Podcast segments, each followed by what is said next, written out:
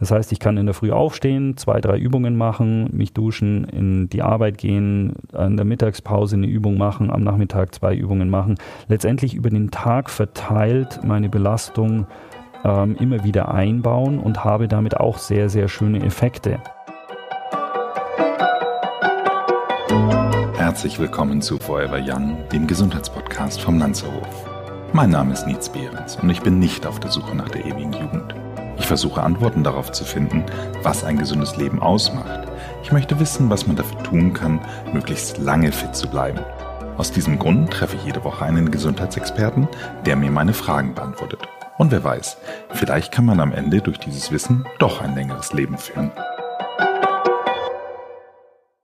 I like to move it, move it. You like to move it. Ich muss mich hier gleich mal zu Beginn outen. Ich liebe Tracking Devices. Ich finde es einfach total spannend zu messen, wie man geschlafen hat, wie viel man sich bewegt hat oder auch, ob man im Laufe des Tages oft genug aufgestanden ist.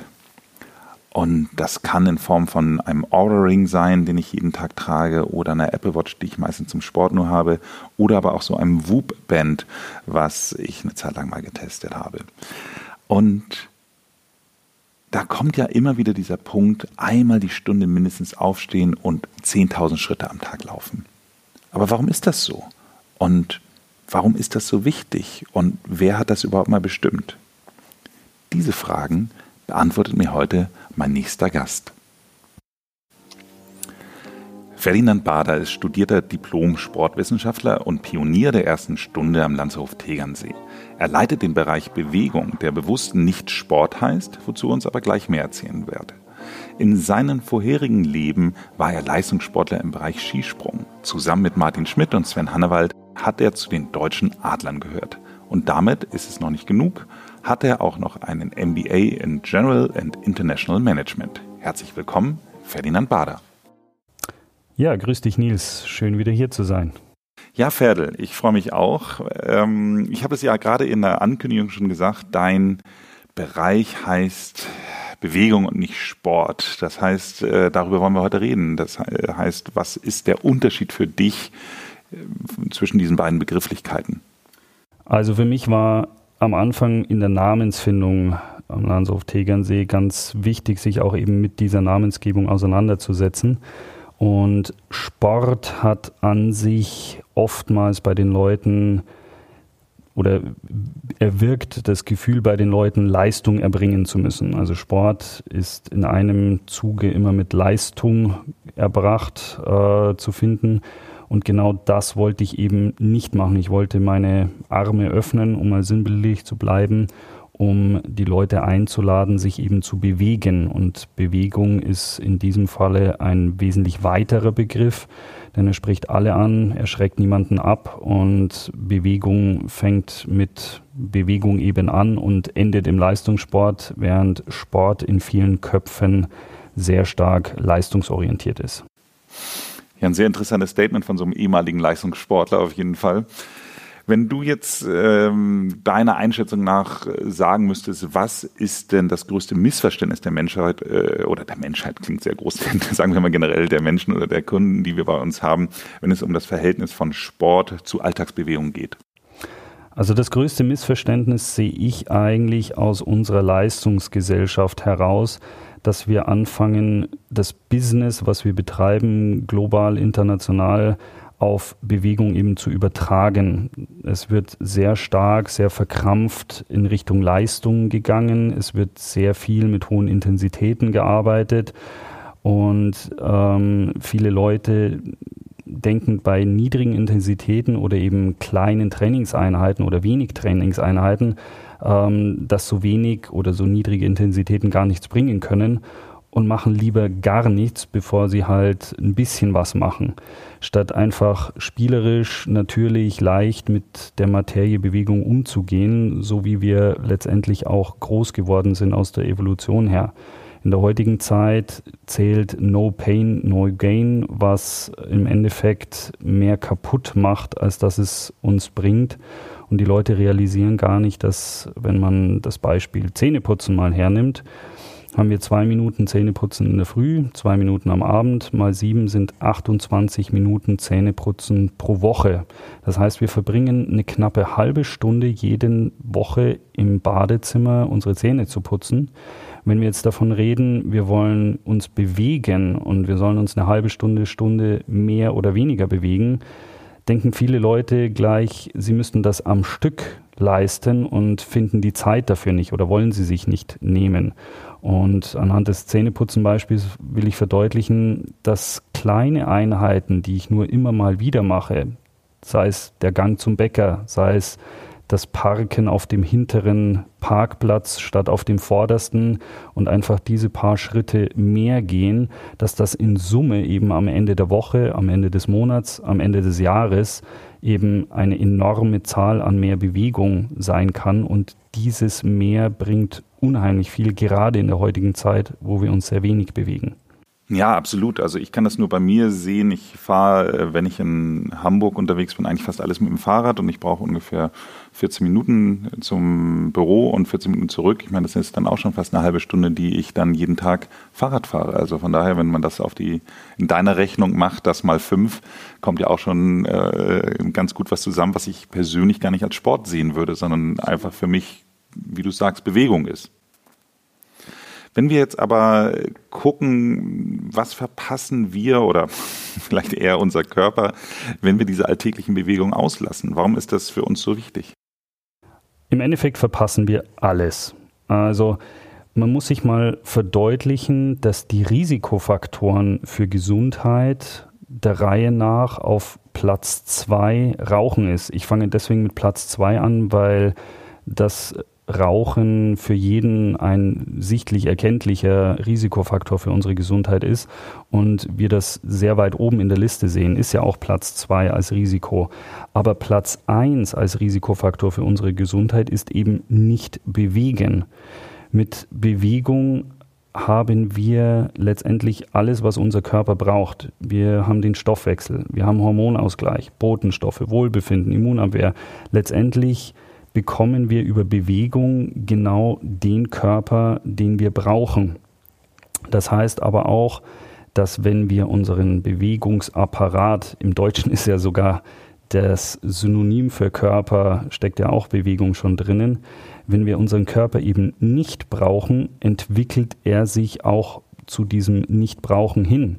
Sprich, wenn wir in den Spiegel schauen, nackt vorm Spiegel stehen und unseren Körper betrachten, haben wir immer genau den Körper, den wir brauchen, um das Leben zu leben, was wir leben. Und wenn unser Leben eben aussieht wie auf der Couch den ganzen Tag Chips essen, Fernseh schauen, dann haben wir auch entsprechend den Körper. Wenn wir aber den ganzen Tag aktiv sind, dann haben wir eben einen anderen Körper. Und wenn wir mehr Kraftanteile haben, schauen wir mal in die körperlich tätigen Berufe hinein, Zimmerer, Handwerker, die mit ihrem Körper arbeiten, die sind muskulär eben anders ausgestattet als die Bürohengste, die zehn Stunden vorm Computer sitzen.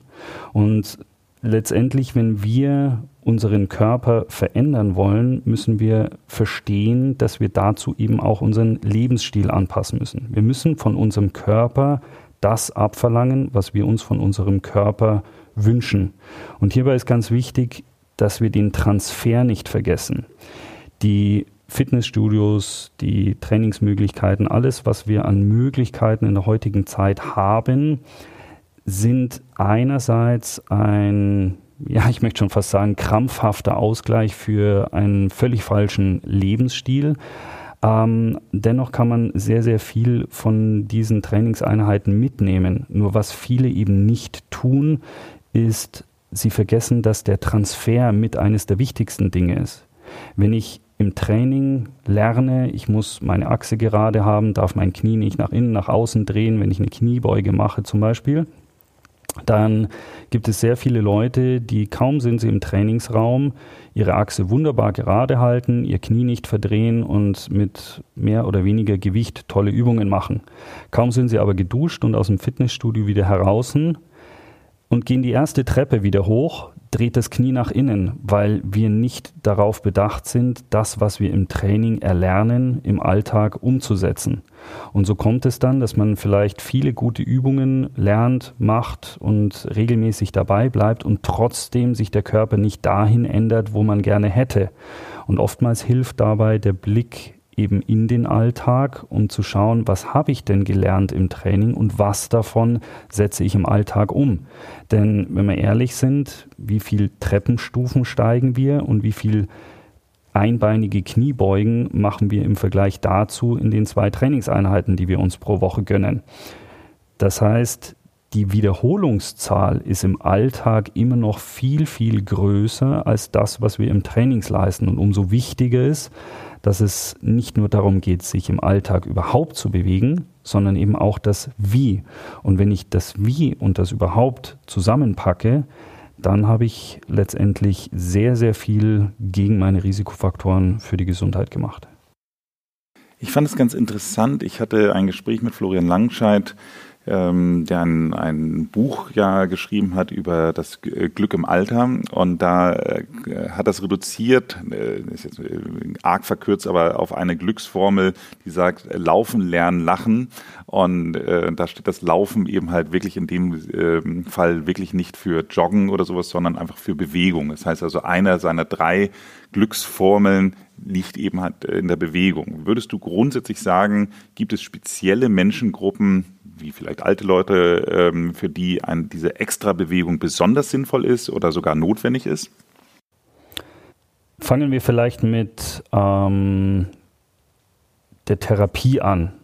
Natürlich gibt es ähm, bestimmte Phasen in unserem Leben, wo ich meinen Körper mehr oder weniger unterstützen muss. Und gerade wenn ich ähm, nach einer Verletzung, langer Bettlägerigkeit vielleicht Muskulatur verloren habe, braucht es vielleicht ein besonderes Augenmerk auf den Körper. Grundsätzlich würde ich aber nicht sagen, der eine braucht mehr und der andere braucht weniger, sondern wir müssen uns verdeutlichen, wo wir herkommen. Wir sind vor Millionen von Jahren gezwungen gewesen, uns zu bewegen weil wir sonst nichts zu essen gehabt hätten. Das heißt, Frauen haben in etwa 9 Kilometer, Männer in etwa 14 Kilometer jeden Tag zurückgelegt. Daher übrigens diese 10.000 Schritte, ähm, die man ja mal festgesetzt hat als, als Minima, Minimum. Das kommt von den Damen der Schöpfung, die damals eben um die 9 Kilometer gegangen sind. Und wenn wir uns diese Kilometer nicht bewegt hätten, dann hätten wir, wären wir schlichtweg verhungert, weil wir nichts zu essen gefunden hätten. Das heißt, es gab eine Notwendigkeit für Bewegen, Bewegung und zwar von Kindesbeinen an bis zum hohen Alter. Insofern ist unser Körper auch genau dafür gemacht und insofern sollten wir auch, egal wie alt wir sind, wie groß oder stark wir sind, letztendlich diesen Aspekt der Bewegung immer irgendwo unterbringen. Wo ich auf jeden Fall mit dabei bin, ist in der Schwerpunktsetzung. Das heißt, wir haben ja verschiedene Bewegungsformen. Wir können im groben mal über die Kraft, über die Ausdauer, die Koordination und ähm, auch über die Faszien reden. Und da gibt es durchaus Unterschiede. Es gibt Leute, die sehr stark sind von Natur aus, die mit genetisch mit Muskulatur gesegnet sind und da den Kraftanteil durchaus nicht ganz so stark mitnehmen müssen im Training wie andere, die eher schlanker sind, vielleicht auch noch die entsprechende Ernährung dazu haben. Und andere sind wiederum sehr ausdauernd, die müssen dann nicht im Training unbedingt den Ausdaueraspekt hervorheben. Meistens ist es so, dass wir am größten davon profitieren, wenn wir die Schwächen bearbeiten. Das ist natürlich auch das, was am wenigsten Spaß macht, das ist klar. Im Hochleistungssport unterscheidet das den Goldmedaillengewinner von dem Zehntplatzierten, dass diese Menschen halt konsequent an ihren Schwächen arbeiten. Uns hilft es, weil wir letztendlich über dieses Schwächen bearbeiten genau den Ausgleich finden, den wir brauchen. Wenn jemand sehr muskulär ist, sehr stark ist, ist er vielleicht weniger beweglich und derjenige profitiert entsprechend sehr stark von einem Beweglichkeitstraining, um diese Flexibilität noch gewinnbringend zu seiner Kraft dazu zu bringen. Während jemand, der muskulär recht niedrig bestückt ist, der hat unter Umständen mit der einen oder anderen Hantelübung seinen Vorteil, weil er halt genau damit seine Schwäche bekämpft und dann seine vielleicht eh vorhandene Flexibilität besser über die Kraft einsetzen kann. Und so geht das über alle Sparten der Bewegung letztendlich hinweg. Und so haben wir über den Wandel unseres Körpers im Laufe der Zeit, durch Alter, durch unterschiedliche berufliche, private Dinge, die wir tun, letztendlich auch immer einen Wandel des Körpers und können diesen mit entsprechenden Ausgleichsübungen wunderbar begleiten.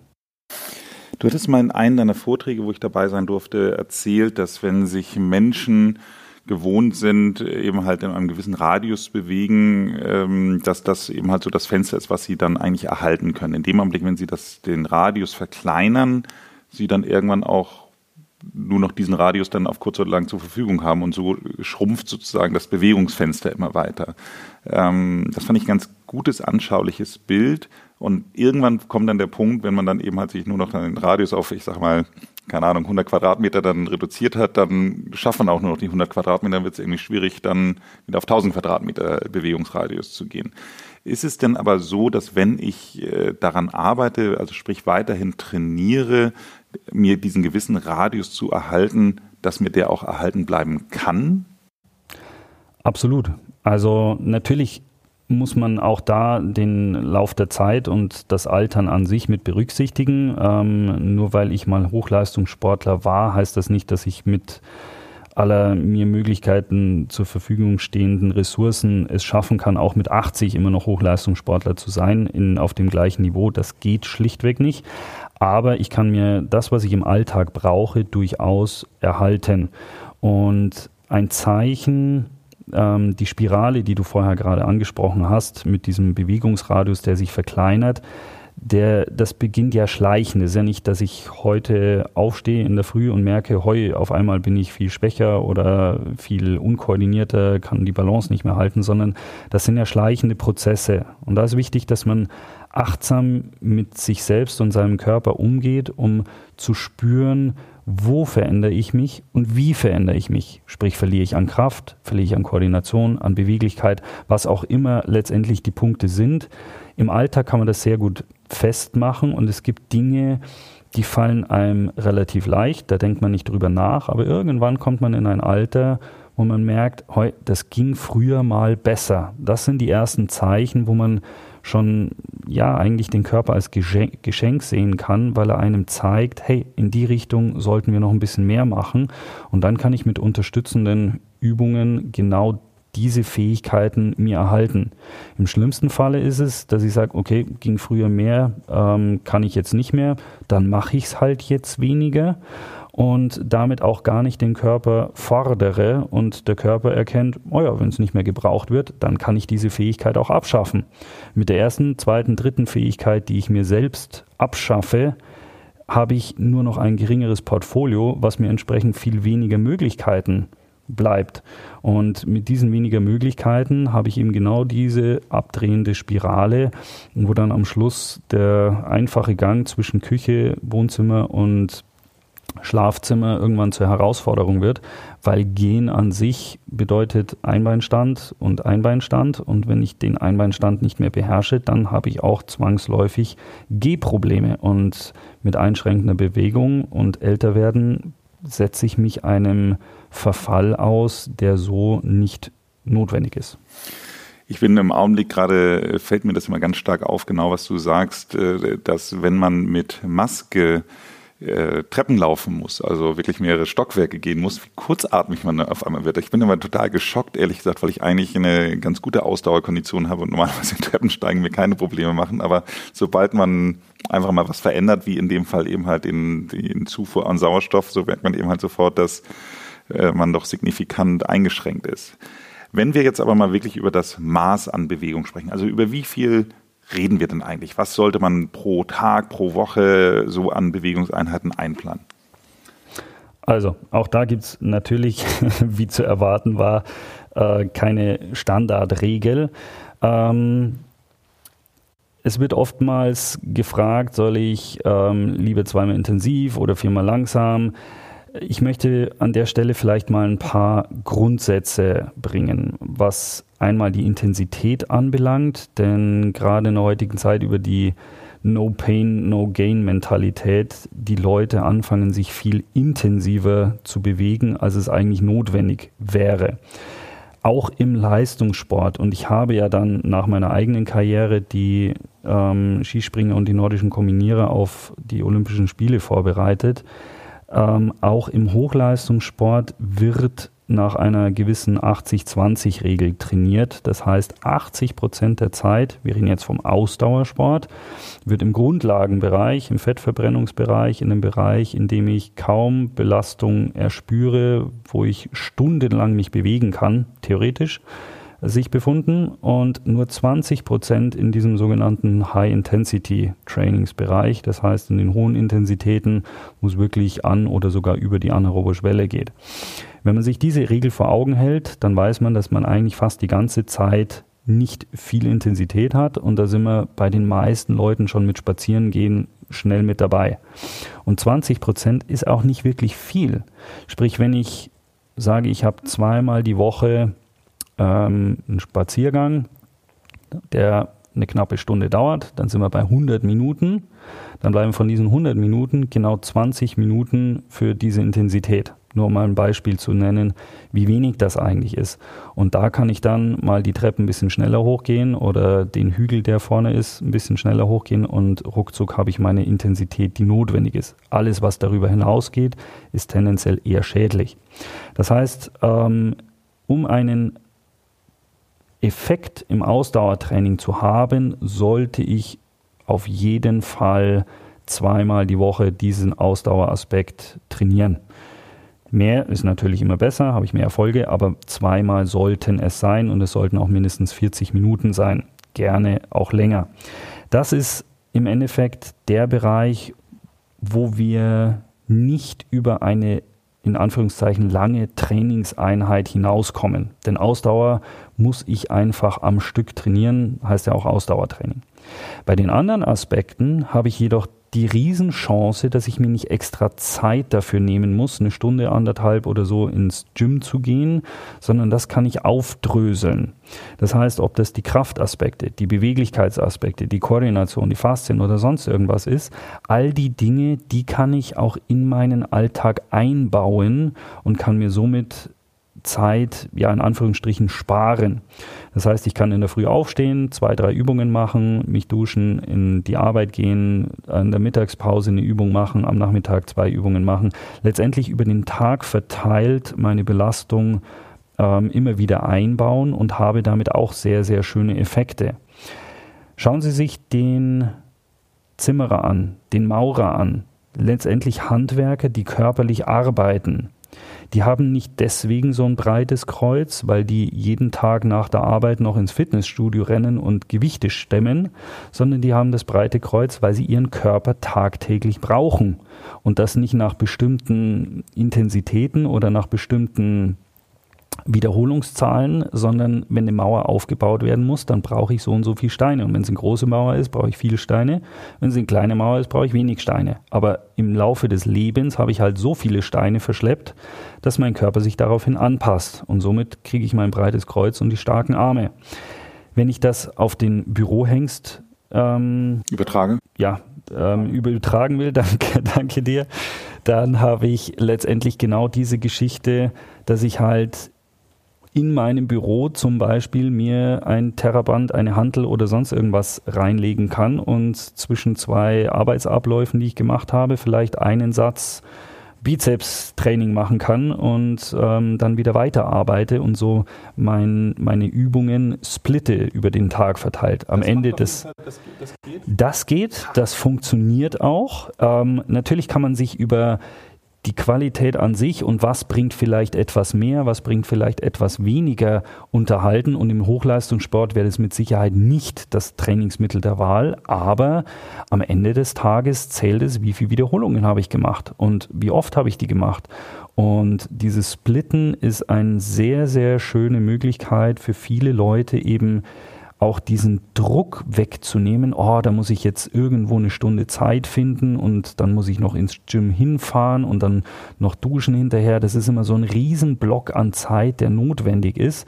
Wenn man dann sagt, ja, einmal ist kein Mal, da habe ich auch keinen Effekt, dann lasse ich es gleich ganz bleiben. Nein, am besten so leicht und so entspannt wie möglich in den Tag integrieren. Und wenn es der Kasten Wasser ist, den ich auch vom Supermarkt in mein Auto schleppe, dann setze ich den halt vom Boden nicht einmal, sondern halt dreimal in den Kofferraum. Sieht vielleicht blöd aus für den Nachbarn, der denkt, was macht der jetzt gerade? Aber ich habe schon wieder drei Kniebeugen, ich habe die Arme mit dabei und habe ein bisschen Kraftimpuls reingebracht. Mir geht es sehr stark um das spielerische, den spielerischen Umgang mit Bewegung. Ich muss mir immer die Frage stellen, was will ich von meinem Körper? Und wenn ich die Frage gestellt habe und die Antwort bekommen habe von meinem Körper mit dem Blick in den Spiegel, mit den Fähigkeiten, die ich im Alltag habe oder eben nicht habe, dann kann ich da sehr schön im Alltag meine, ähm, meine Notwendigkeit auch umsetzen. Ich habe jetzt seit kurzem eine Kettlebell bei mir auf dem Schreibtisch stehen, was meine Kollegen alle sehr lustig finden. Also herzlichen Dank nochmal an Willi vom Elb Gym an dieser Stelle, der mir die dahingestellt hat.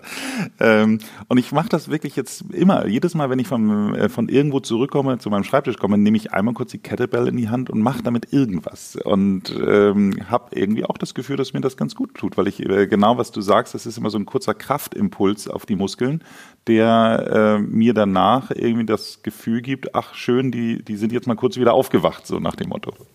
Absolut. Und, und genau das ist ja, ist ja das Prinzip. Wenn meine Muskulatur den ganzen Tag nicht benutzt wird, dann kriegen meine ganzen Zellen auch das Signal, sie werden nicht gebraucht. Und wir dürfen nicht vergessen, dass wir von Evolution her dazu verdammt sind, Energie zu sparen. Wenn wir die Möglichkeit haben, Energie zu sparen, werden wir diese Möglichkeit nutzen. Dafür ist, sind wir angelegt und das ist in unserer DNA verankert. Und das müssen wir in der heutigen Zeit, weil wir DNA-mäßig noch nicht angepasst sind, entsprechend mit unserem schlauen Gehirn durchbrechen und unserem Körper eben immer wieder den Reiz geben und sagen, hey, ich brauche dich noch. Und jeden Muskel, den du mit deiner Kettlebell anspielst, der kriegt das Signal, er wird noch gebraucht je nachdem wie viel Gewicht es ist, ähm, vielleicht mehr oder weniger, aber er wird zumindest gebraucht und das ist schon mal ein sehr, sehr guter Input, den du da tagtäglich gibst. Bisschen vorsichtig mit dynamischen Übungen. ja, es sind 16 Kilo, also so ganz, also jede, jede Übung ähm, äh, kann man damit nicht machen. Aber äh, jetzt kommen wir doch mal wirklich zu dem, dem, was unsere Hörer jetzt mitnehmen sollten als, als Tipp für den Alltag? Was würdest du sagen, sind so deine, deine Regeln, die du jetzt hier oder, oder, oder, oder, oder Ratschläge, die du jetzt den Hörern gern auf den Weg geben würdest? Also, ich möchte, die, die Tipps möchte ich anfangen mit einer Anekdote. Ich hatte nämlich ähm, 2014 im Eröffnungsjahr einen Gast am Lanserhof, mit dem ich die Bioimpedanzmessung, also Körperzusammensetzungsanalyse gemacht habe und ich festgestellt habe, dass er aufgrund seines doch deutlichen Bauchfettes ähm, sehr viele Risikofaktoren hatte. Habe angefangen, ihm zu erklären, da könnten wir jetzt eine Spiroergometrie machen, da können wir Trainingsbereiche bestimmen, da machen wir einen Trainingsplan, wie er das alles abbaut und so weiter und so fort. Er hat mich ausreden lassen, hat mir zugehört. Am Ende meiner Ausführungen hat er mich angeschaut und hat gelacht und hat gesagt, ich habe in meinem Leben noch keinen Sport gemacht. Und da können Sie jetzt sagen, was Sie wollen, aber ich werde auch in meinem Leben keinen Sport machen. Ich besitze noch nicht mal Sportklamotten. Ich habe nur Lederschuhe und Anzüge. Wahre Geschichte. Und so bin ich eben genau zu diesem Thema Alltag gekommen. Das heißt, es war für mich klar, den Menschen werde ich nicht mehr umstimmen und da werden wir keine wirklichen Trainingseinheiten hinbekommen. Und wir haben eben angefangen, seinen Alltag zu optimieren. Lange Rede, kurzer Sinn. Er kam nach zwei Jahren und sage und schreibe 16 Kilo weniger wieder an den Lanserhof. Ich war natürlich völlig weg von den Socken und habe gefragt, was von den Ideen, die wir besprochen haben, er letztendlich umgesetzt hatte. Und er hat mir dann seine Auswertung, heutzutage ist ja alles digital, gezeigt. Und er hat es geschafft, über die vergangenen zwei Jahre einen Tagesdurchschnitt von über 20.000 Schritten hinzubekommen. Jeder, der mal so ein Schrittmesser anhatte oder mit Handy oder sonstigen Tools Schritte gezählt hat, das ist wahnsinnig viel. weiß, dass 10.000 schon so eine Schallgrenze ist, aber 20 ist echt enorm viel. Und das Ganze ohne Fitnessstudio, ohne Sportklamotten. Er hat immer nur noch Lederschuhe und Anzüge in seinem Schrank hängen. Ähm, ich war natürlich fasziniert, wie er das hinbekommen hat. Ähm, natürlich habe ich ihm ein paar Ideen auch gegeben, aber es war unfassbar, wie er aus diesen paar Ideen, Treppe statt Aufzug, beim Telefonieren eben ähm, aufstehen und Schritte machen während des Telefonierens, also diese kleinen Dinge, wo auch immer ich einen Schritt machen kann, wie ich vorher erwähnt habe, das Parken am Supermarkt nicht an, vorne vor der Tür, sondern eben hinten im Eck, dann habe ich wieder ein paar Schritte mehr.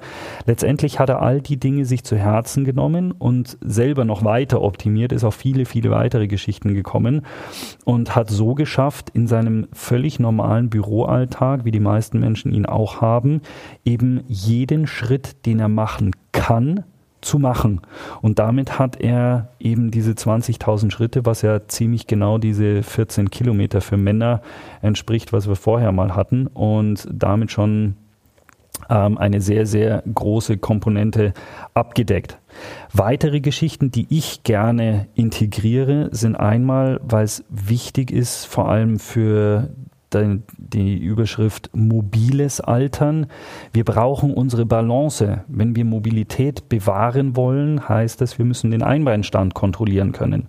Und Einbeinstand ist jetzt wirklich was, das kann ich unabhängig von meinem Schuhwerk, unabhängig von der Situation, in der ich mich gerade bin, befinde, kann ich das umsetzen. Auf einem Bein kann man sich immer mal hinstellen. Ich kann das mit offenen Augen machen, ich kann das mit geschlossenen Augen machen, ich kann das machen, während mein Kaffee durchläuft, ich kann das machen, während mein Teewasser zu kochen beginnt, vor Meeting, nach Meeting. Oder was ich in meinen Vorträgen grundsätzlich mache und hinterher dann auflöse. Ich stelle mich, während ich auf der Bühne stehe, stelle ich mich immer wieder auf ein Bein hin und die Leute merken es noch nicht mal. Das heißt, ich kann wirklich in allen Alltagssituationen mich auf ein Bein stellen und damit mein Gleichgewicht trainieren, kann das Gewicht verlagern und viele Spielereien machen. Das ist eine Geschichte, die ich sehr, sehr wichtig finde, weil sie uns eben die Kontrolle über unser Gleichgewicht und damit einen ganz, ganz großen Teil unserer Mobilität erhält. Ursula Carven empfiehlt das auch immer in ihren Yoga-Büchern äh, beim Zähneputzen. Also diesen Baum heißt, glaube ich, die Stellung, wo man dann noch das Bein, das andere Bein dann auch noch so anwinkelt an den Oberschenkel. Aber ähm, ja. Klasse. Genau diese, genau diese Ideen sind das, worüber ich rede. Und ähm, Zähneputzen hatten wir ja vor, schon vorher. Wenn ich das einbeinig mache, habe ich eine halbe Stunde Einbeinstandtraining pro Woche. Das ist eine ganze Menge. Und genauso kann ich ähm, dann eben die Mobilität und auch die Kraft integrieren. Ähm, ich bin kein Freund von Krafttraining. Wer mich sieht, wird das sofort sehen.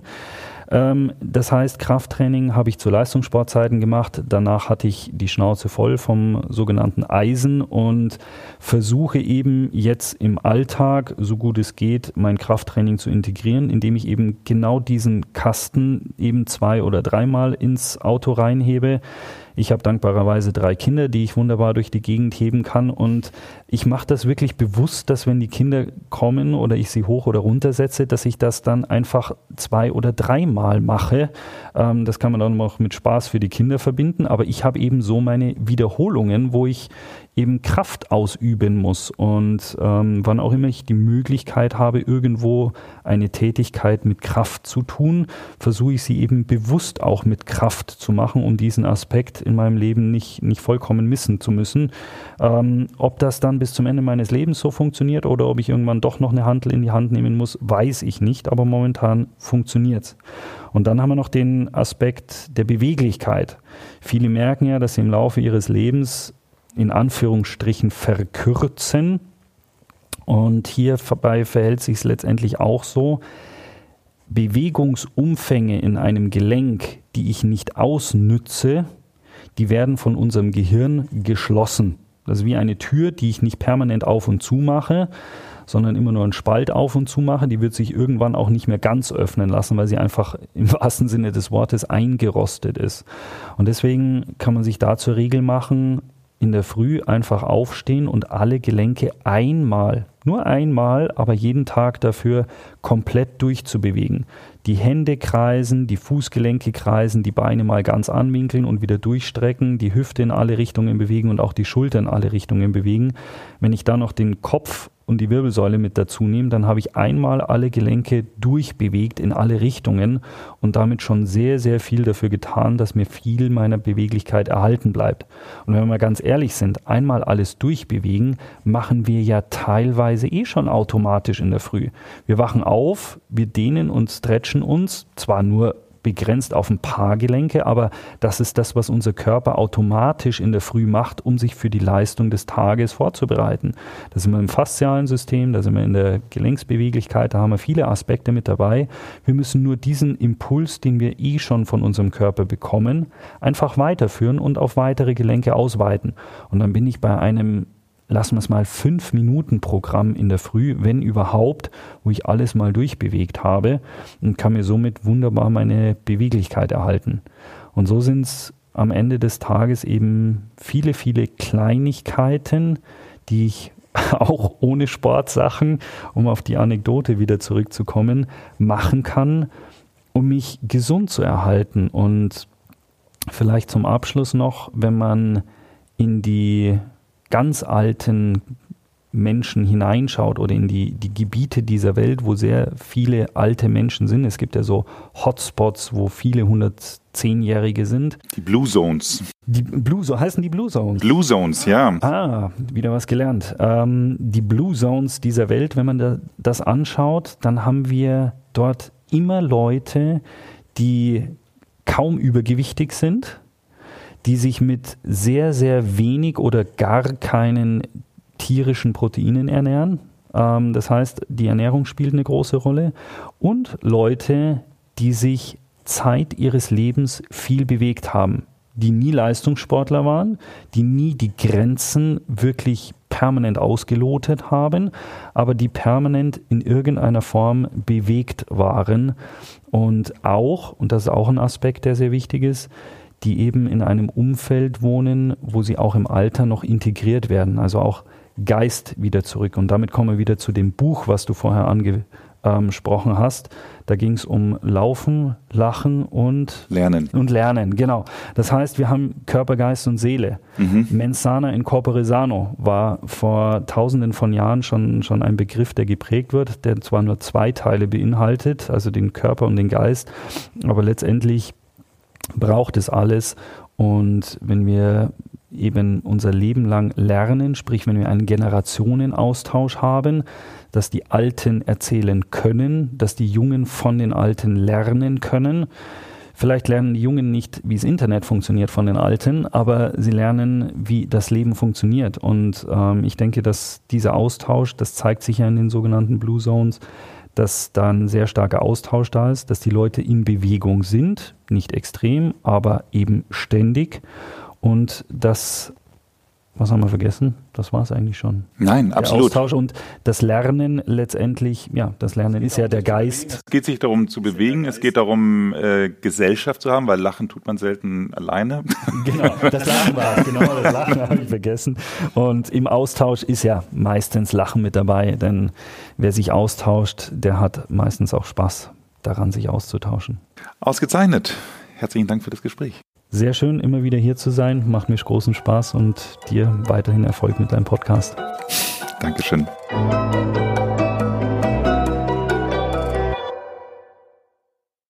Sag mal, äh, wie viele Schritte schaffst du so im Schnitt? Auch unterschiedlich. Wenn ich jetzt wirklich nur meine Arbeit hernehme, dann komme ich abends heim und habe ja meistens um die 6000, kann man sagen. Ähm, 6000 Schritte. Das heißt, wenn ich jetzt zu Hause mich auf die Couch legen würde, würde ich auch keine 10.000 schaffen. Dadurch, dass ich aber natürlich ähm, mit meinen Ultras trainiere, ähm, komme ich auch auf die im Schnitt ähm, deutlich über 20.000 Schritte auf die Woche gesehen, aber natürlich auch nicht jeden Tag.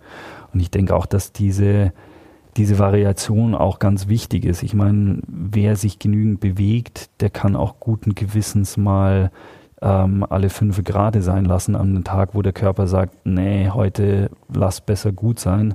Ähm, denn am Ende das zählt immer das große Ganze. Und beim nächsten Mal bei Forever Young sprechen wir über die Wechseljahre. Zu Gast bei mir ist die Hormonspezialistin Dr. Claudia Milz. Bis dahin machen Sie es gut und bleiben Sie gesund.